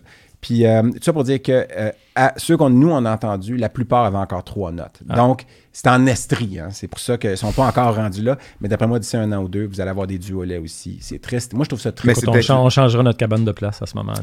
Je trouve ça triste, mais ça me fait accepter aussi que faut. Euh, parce que je suis en train aussi de lire un livre sur le français qui explique que finalement. Puis ce que tu m'as envoyé cette semaine, Eric, là, sur les deux. c'est pas des linguistes, là, par exemple. Mais, oui, c'était des, des profs, des profs de français. Mais il faudrait. Belge. Mais, ben, c'est ça. Il y en a un qui est belge, puis un qui est français, mais sur la complexité du français, puis pourquoi. Parce que moi, j'étais un, un, ancien puriste, là. Euh, donc, euh, j'étais un épuriste euh, ou un ex-puriste, parce que j'étais très puriste sur l'orthographe, puis tout ça. Puis finalement, de dire que d'être capable de bien écrire puis de pas faire de fautes de français, c'est si important. Puis de juger les gens sur leurs fautes. En fait, pour te mettre en contexte, c'est une, une, présentation TED sur le fait que le français est une des rares langues qui n'a pas fait sa réforme. Donc, on traîne encore une, orthographe qui date là, de la bourgeoisie du milieu du 19e siècle, uh-huh. qui ont établi des règles complètement aberrantes, puis avec des, emprunts du, au grec, au latin, puis des doubles consonnes inutiles, puis des bon. Puis qui est resté figé là. Et qui est resté, et c'est un dogme. Mm. C'est l'Académie française, qui sont mm. des messieurs avec des perruques, mm-hmm. qui, qui, qui, qui, gèlent ça dans le temps, puis on est obligé de suivre ça comme une religion. T'es pas juste Danny Laferrière. T'en mettrais une perruque dans Penses-tu que Danny Laferrière porte la perruque? Oh, ben. mais, euh, mais en tout cas, tout ça pour dire qu'il m'a envoyé ça, puis en plus, j'avais déjà fait la réflexion sur le bruant. Au début, j'étais comme, ah, c'est triste, mais après ça, les autres, ils ont adopté ça, puis ça marche. Mais le chant des oiseaux est donc culturel, ça, c'est vraiment intéressant. Ouais. Puis ils en parlent quand ils sont dans le sud ce, qui, me fait penser à quelque chose. Finalement, ce qui s'était passé dans le sud n'est pas resté dans le sud. Oui, c'est ça. c'est ça, exactement. Mm. Donc, euh, je ne sais pas si vous aviez d'autres, euh, parce qu'on a dépassé largement notre temps alloué. J'ai Dan qui nous regarde avec euh, la veine du front. Qui, parce qu'on a perdu le. Mais c'est le temps de remercier Vincent. C'est évidemment un au revoir plus qu'un adieu, parce que. Beaucoup de choses dont on aurait aimé parler avec toi qu'on n'a pas eu le temps. Ben, bon, le, mais. Ça, c'est un euh, message clair. Est-ce que tu as un, mot de la fin, Vincent? Pour, ben non, mais je vous remercie. Euh, il y aurait effectivement eu d'autres sujets dont j'aurais pu vous parler, comme euh, les bénéfices d'avoir une passion autre, tu en as parlé, dans un métier où on peut se noyer dans le travail, mais on pourra en parler une autre occasion, ou l'école à la maison. Mm. Mais... Tu sais que moi, j'ai fait un fourquet en bois. Euh, j'ai travaillé un fourquet en bois. J'ai un super beau fourquet. Je l'ai mis sur mon mur, mais j'ai pas encore fait une brassée de bière avec, par exemple. Fait que j'ai un nouveau hobby, c'est de faire des fourquets en bois. j'ai très hâte qu'on boive ma première, première brassée. Je, vous promets ça, parce que j'ai plusieurs amis qui font des très bonnes bières avec des indices d'amertume élevés. Fait que moi, je te remercie grandement, euh, Vincent. Je savais que c'était pour être intéressant. Puis euh, Eric, tu es toujours aussi bon pour interviewer les gens puis me replacer sur le droit chemin. Ah bon? Ben, c'est un plaisir, les gars. Merci d'être euh, d'être venu nous, euh, nous visiter. On n'a pas pu parler du Paris-Falaire 10 non plus. non, et du fait que peut-être que les Éric Normand carmélistes ont fait perdre le oui au référendum de, 1995. Clairement, il y a eu un impact. Alors, il y avait deux vérités, un mensonge, et on vote. on termine là-dessus. Ben, on remercie à tout le monde qui sera jusqu'ici à la fin, puis on espère que vous allez être de retour. On vous lance euh, l'invitation pour le prochain épisode. Récurrente, qui sera avec ah oui, par le coq. par le coq!